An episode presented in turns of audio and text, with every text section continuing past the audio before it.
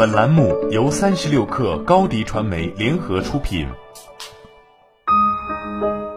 本文来自微信公众号梦忆。年轻人如何选择自己的工作机会？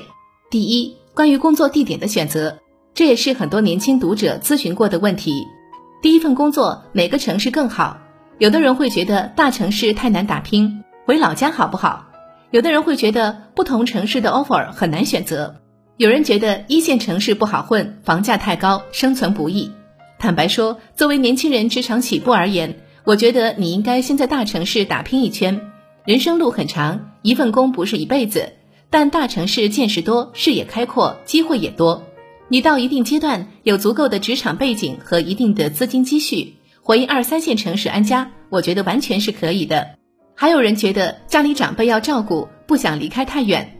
我旧闻也说过。现在人均寿命很高的，而且交通工具方便，通讯工具方便，你多去看他们，有能力了接到身边都是好的。不要年纪轻轻就守在身边。当然，你要是李子柒，守着奶奶的同时还可以光耀全球，那我祝贺你，绝不拦着你。第二，关于工作行业的选择，很多人惧怕竞争，觉得能不能去垄断企业养老？请问你家里有什么背景让你去垄断企业养老？垄断行业人的价值衡量标准依次为资源、背景、可靠度、沟通表达能力；竞争行业人的价值衡量标准才是技术能力、认知能力、沟通表达能力。沟通表达能力依然重要，但至少缺乏沟通表达能力，而技术能力突出的人仍然有机会闷头赚一份说得过去的薪水。竞争行业才有技术人才的机会，市场竞争越激烈，人才价值越能体现。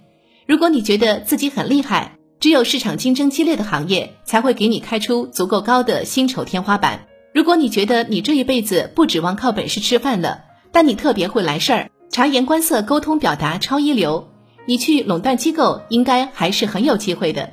但记得别太高估自己，很多自以为很懂事的孩子也会被社会暴打。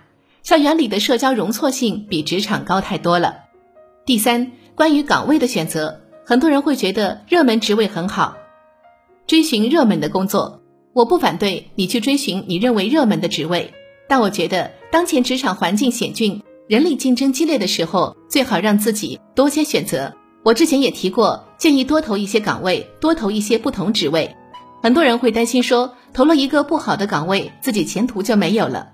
说句不客气的话，大多数年轻人根本分辨不出来什么是好的，什么是不好的岗位吧。很多岗位的价值需要你自己挖掘。如果你就是把自己当做按照领导安排、按部就班去做事，那么你在多重要的岗位恐怕也不见得有出息。但如果你有自己的思考和分析总结能力，你在日常工作中不断总结思考、不断深入，很多普通职位也会出现高阶人才。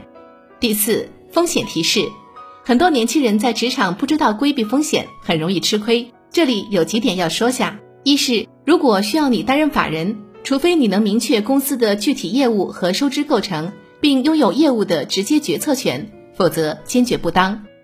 二是用自己的身份证信息给公司办理担保、贷款等业务，坚决不能干。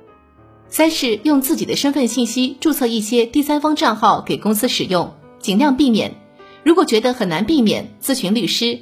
你的连带责任的边界在哪里？可能的征信风险是什么？四是公司建议你购买股权期权，需要你对公司支付并获得一定的股份配售。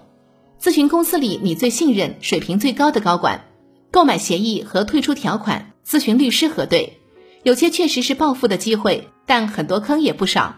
如果期间没有知名投资机构进入，建议不要碰。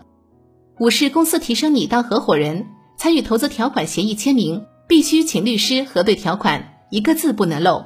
让律师明确告诉你你的责任和风险是什么。好了，本期节目就是这样，下期节目我们不见不散。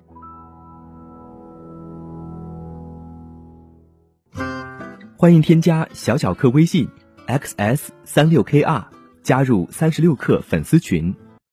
高迪传媒杭州分公司正式成立了，短视频代运营请关注微信公众号高迪传媒。